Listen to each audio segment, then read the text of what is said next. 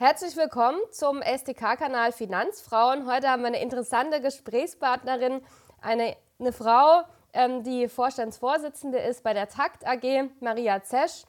Herzlich willkommen, Maria. Hallo, freut mich sehr und danke für die Einladung.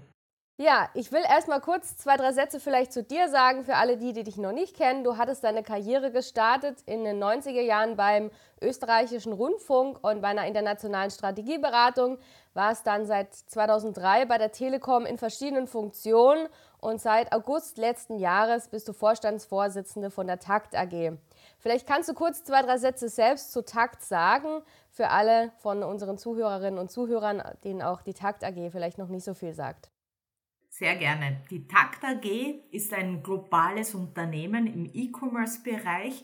Wir verkaufen an B2B-Kunden, also Geschäftskunden im Hotel, Restaurant, Catering-Bereich ähm, Ausstattung, aber auch im Bereich Office Furniture, also Büromöbel. Und der dritte große Bereich von uns äh, ist das Thema Industrial und Packaging, also für die Lagerhaltung, äh, für äh, Produktionsunternehmen, alles, was diese Unternehmen an Ausstattungen benötigen. Wir sind in Europa tätig und in den USA. 60 Prozent unseres Umsatzes machen wir in Europa, 40 Prozent in den USA.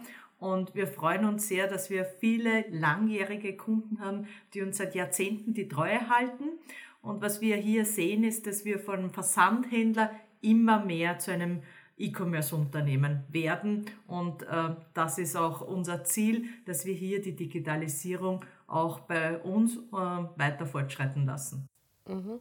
Dann machen wir doch gleich weiter. Ich war ja als Sprecherin für die SDK auf eurer virtuellen Hauptversammlung. Da vielleicht eine kleine Rückmeldung. Ich fand das super, wie du das vorgetragen hast. Ähm, sehr erfrischend. Vor allem auch, weil man dich ja nicht nur quasi die obere Hälfte gesehen hat, sondern die, so die Körpersprache, obwohl es virtuell war, auch mit dabei war.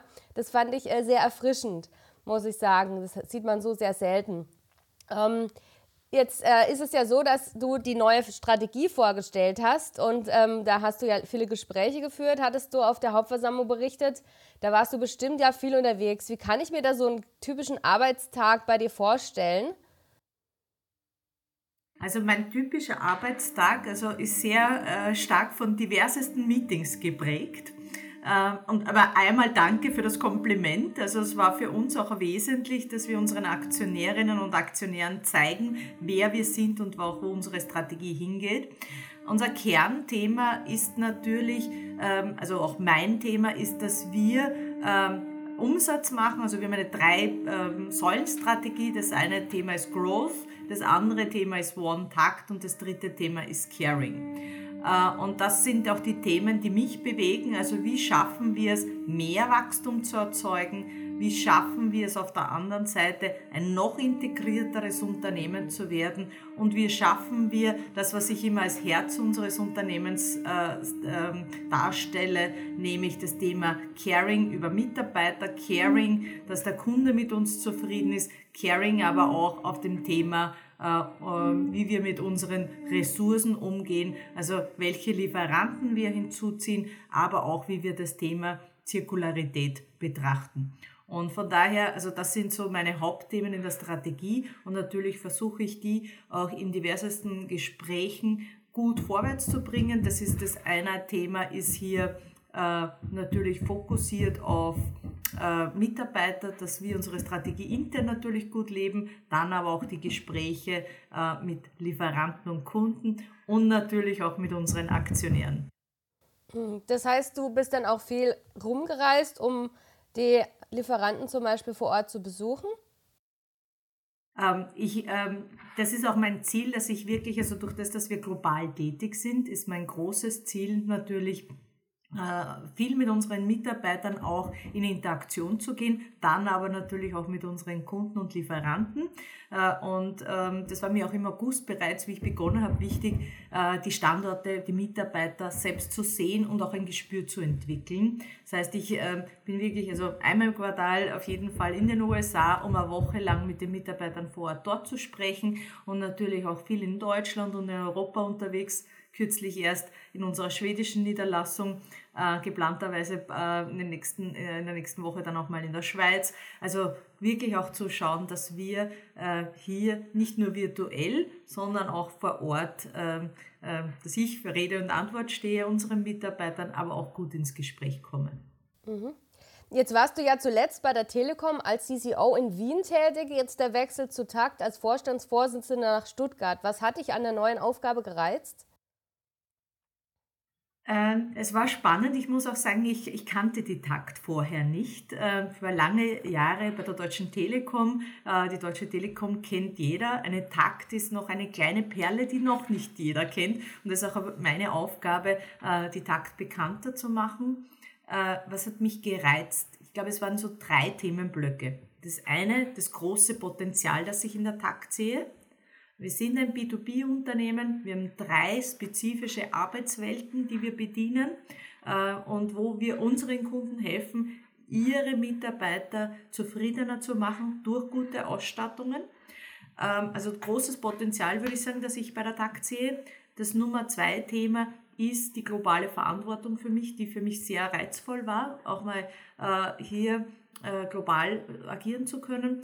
Und das dritte Thema, das schlussendlich den Aus, ähm, äh, das, das entscheidende Fak, äh, der entscheidende Faktor war, was sicherlich auch waren die Gespräche mit dem Aufsichtsrat, also hier auch äh, gutes Vertrauensverhältnis aufzubauen und auch zu sehen, ähm, dass man die Chance bekommt als CEO der Takt, die Takt auch viel stärker noch wachsen lassen zu können.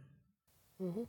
Du bist ja auch auf LinkedIn sehr aktiv und bezeichnest dich dort unter anderem als Motivator. Was hat es denn damit genauer auf sich? Du meinst, äh, ich glaube, bei meinem Profil sage ich, bin ich ein Digital Enthusiast, äh, Passionate Leader und Motivator.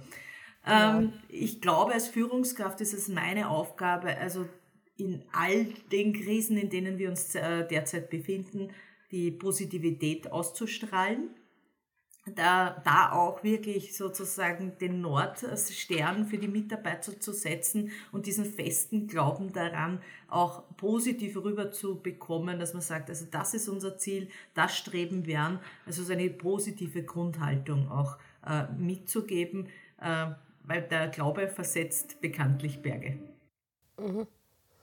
Ähm, jetzt hätte ich mal noch eine ganz andere Frage an dich. Ich meine, als Vorstandsvorsitzende bist du ja eher noch äh, eine, sagen wir mal, seltenere Art, weil es ja doch meistens noch ähm, Männer sind, die solche Jobs ausüben. Wenn ich jetzt als junge Frau das Ziel hätte, ähm, auch einen Vorstandsvorsitz in einem größeren börsennotierten Unternehmen zu bekommen im Laufe meiner Karriere, was würdest du mir dann mit auf den Weg geben? Ähm, ich glaube, Chancen wahrnehmen dann, wenn sich einem bietet, also Chancen wahrnehmen, wäre sicherlich so ein erster Rat.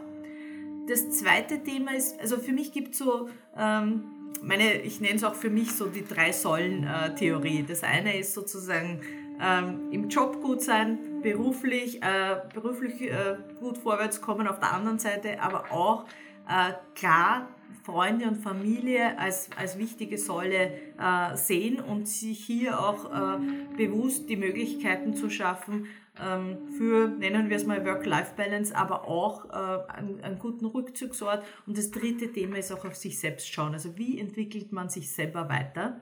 Das kann ähm, sowohl körperlich sein, also wie hält man sich fit, aber auch wie hält man sich geistig fit. Und ähm, also das wäre mal sozusagen an den drei Säulen stetig gut zu arbeiten. Zur dritten Säule finde ich persönlich gutes Netzwerk, gute Austauschmöglichkeiten mit Frauen, aber auch in diversesten Teams ist sicherlich das, was ich immer sehr äh, zu schätzen ge, äh, gelernt habe, weil es einem nochmals einen anderen Horizont aufzeigt. Also die, wie gesagt, ich glaube, äh, diese drei Säulen stetig zu pflegen und daran zu arbeiten, an, sich an allen drei Säulen weiterzuentwickeln. Und vielleicht inhaltlich bin ich immer der Meinung, es braucht Breite, also mal Sales machen, mal Marketing machen, vielleicht einmal einen Controlling-Job machen. Also Breite hilft, äh, ein Unternehmen auch nochmal aus einer globaleren Perspektive zu sehen. Mhm. Okay, ja, vielen Dank. Da hätte ich noch eine kleine Frage zum Schluss. Ja, von Wien nach Stuttgart ist ja auch doch, ähm, sagen wir mal, kulturell ein kleiner Unterschied. Was vermisst du denn in Stuttgart am meisten? In Stuttgart oder in Wien meinst du? In Stuttgart. Äh, was ich in Stuttgart vermisse, gar nichts. Also ich, äh, ich muss sagen, ich bin, äh, äh ich finde es wunderbar, äh, sozusagen wie, die, wie grün die Stadt ist. Äh, ich finde die Menschen sehr herzlich und ich muss auch sagen, ich fühle mich sehr gut aufgenommen, sowohl in, im Unternehmen als auch über einen kleinen Bekanntenkreis, also hier auch äh, die, die, Generation CEO, die auch in Stuttgart sehr äh, aktiv sind, wo man äh, sich auch gut austauschen kann. Also das schätze ich sehr. Ich würde eher sagen, also ist gar nicht so weit weg von, äh, von der österreichischen Mentalität. Ach, okay, interessant. ja, dann danke ich dir herzlich, dass du dir die Zeit genommen hast, ähm, trotz deines wahrscheinlich sehr vollen Terminkalenders, für ein kurzes Gespräch und wünsche dir alles Gute. Danke, Carola, dir auch. Danke.